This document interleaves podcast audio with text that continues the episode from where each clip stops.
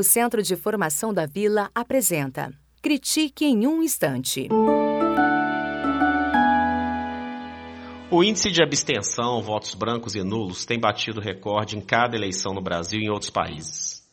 Isso tem ocorrido não só para a escolha de representantes, mas também é, em consultas amplas e históricas que impactam a vida da sociedade. Um exemplo é o plebiscito ocorrido lá na Colômbia em 2016, é, o referendo que definiria o fim do conflito entre o governo e as forças revolucionárias colombianas, FARC, é, contou com aproximadamente um terço da população.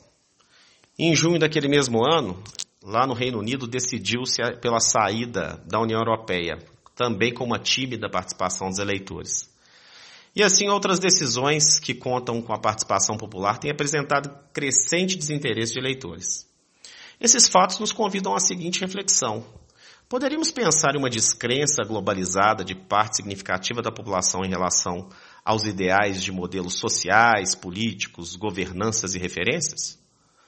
Bom, as manifestações populares, populares que tomaram as ruas é, do Brasil nos últimos anos, né, é, apresentaram uma, uma, característica em comum, que era a ausência de liderança. É, vários grupos com interesses diversos saem denunciando problemas e demandam soluções imediatas. Porém, é, é comum é, não terem convergência de seus anseios para um ideal de união percebe-se um movimento reverso na opinião pública. Assim. Gritar o que não se quer, de certa forma, desobrigou aquilo que se pensava quase impossível na atualidade a escolha de uma representação ideológica. Parece que se tornou mais fácil destituir hoje do que instituir. É, diferentemente de tempos atrás, quando ídolos eram muitos e o amor a eles incondicional, quase cego, Percebe-se hoje a volatilidade das relações dos indivíduos com os referenciais por eles escolhidos, que de um dia para o outro perdem esse status. Contudo, apesar desse desencadeamento ocasionado pela perda da representatividade, um fato chama a atenção e aponta esperança.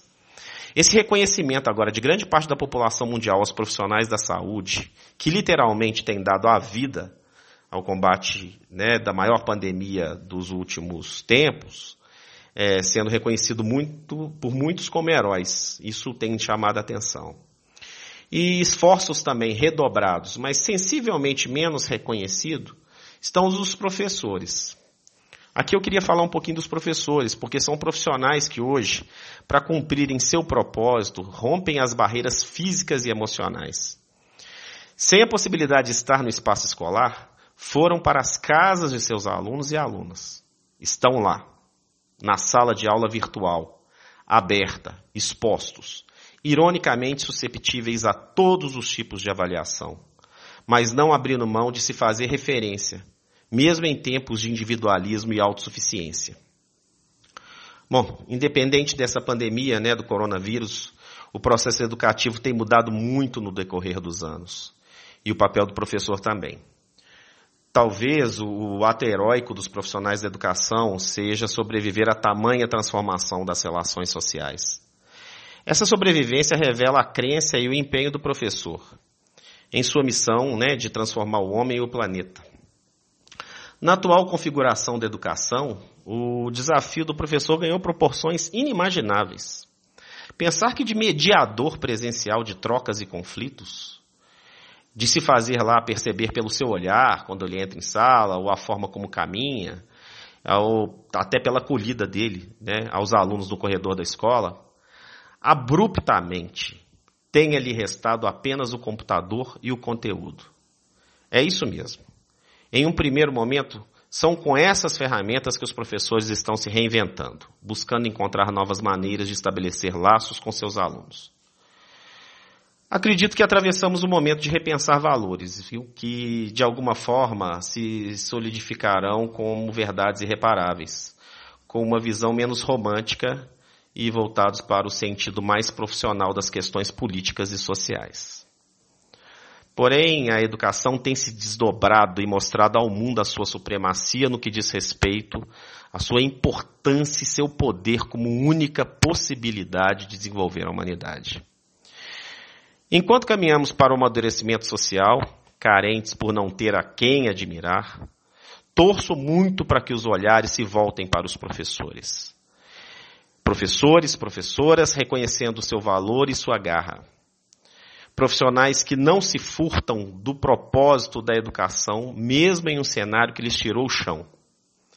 Certos que é pela via do lugar de referência para seu aluno que se consegue construir um mundo melhor. Provavelmente vivenciamos um tempo de desmistificação, ao perceber que, ainda que ídolos e heróis não tenham superpoderes para resolver todos os problemas, não estão distantes e, portanto, não são intocáveis. Os verdadeiros ídolos são aqueles em que se fundamentam nossas referências de formação, valores e ética. E que, ao fazermos um exercício, um pequeno exercício de olhar ao nosso entorno, podemos encontrá-los aí dentro de casa, na escola e, quem sabe, dentro de nós mesmos.